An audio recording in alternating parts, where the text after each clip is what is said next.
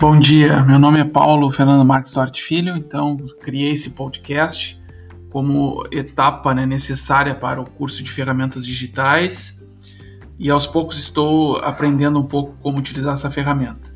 Esse podcast, então, ele tem como intuito é, falar sobre outros processadores de texto para escrita acadêmica.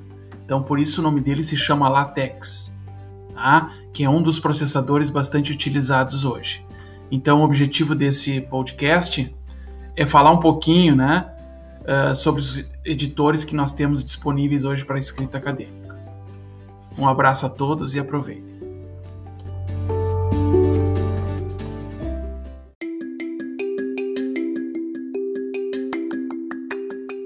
Bom dia, pessoal. Dando sequência então ao podcast sobre uh, processadores de texto para escrita acadêmicas, vamos falar do talvez do processador de texto mais utilizado, acredito mundialmente, né? Que é uh, faz parte do conjunto de ferramentas do Microsoft Office. Então estamos falando do Word, né?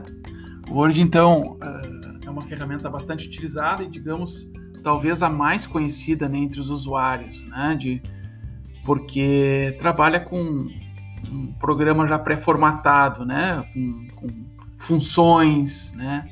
Com dispositivos embutidos no programa que, que, facilita a escrita do texto.